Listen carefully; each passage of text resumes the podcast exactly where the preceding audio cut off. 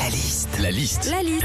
La liste de Sandy sur Nostalgie. C'est la journée mondiale du recyclage. Chaque jour, 55% des Français adoptent ce geste écolo. Regardez, nous on recycle plein d'anciennes chansons ici. nous on n'achète aucune nouvelle chanson, ok? Alors qu'est-ce qu'on vit quand on est écolo? La liste de Sandy Alors déjà, il y a écolo et écolo. hein. Il y a l'écolo de base qui fait le tri, qui laisse pas couler l'eau, qui jette rien par terre. Et puis il y a l'écolo extrême, hein, celui qui ne consomme rien, qui ne veut ni portable, ni télé, ni voiture, qui avec le strict minimum.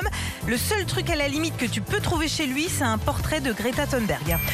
Quand t'es écolo aussi, tu limites ta consommation d'eau, tu prends des douches à la place des bains, tu fais pipi sous la douche aussi.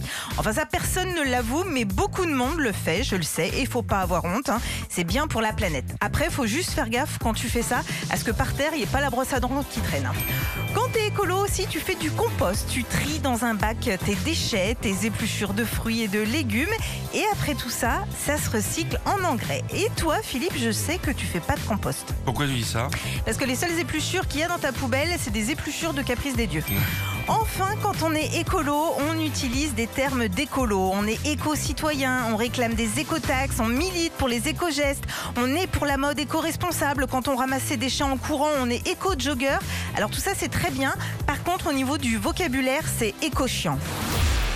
Retrouvez Philippe et Sandy, 6h-9h sur Nostalgie.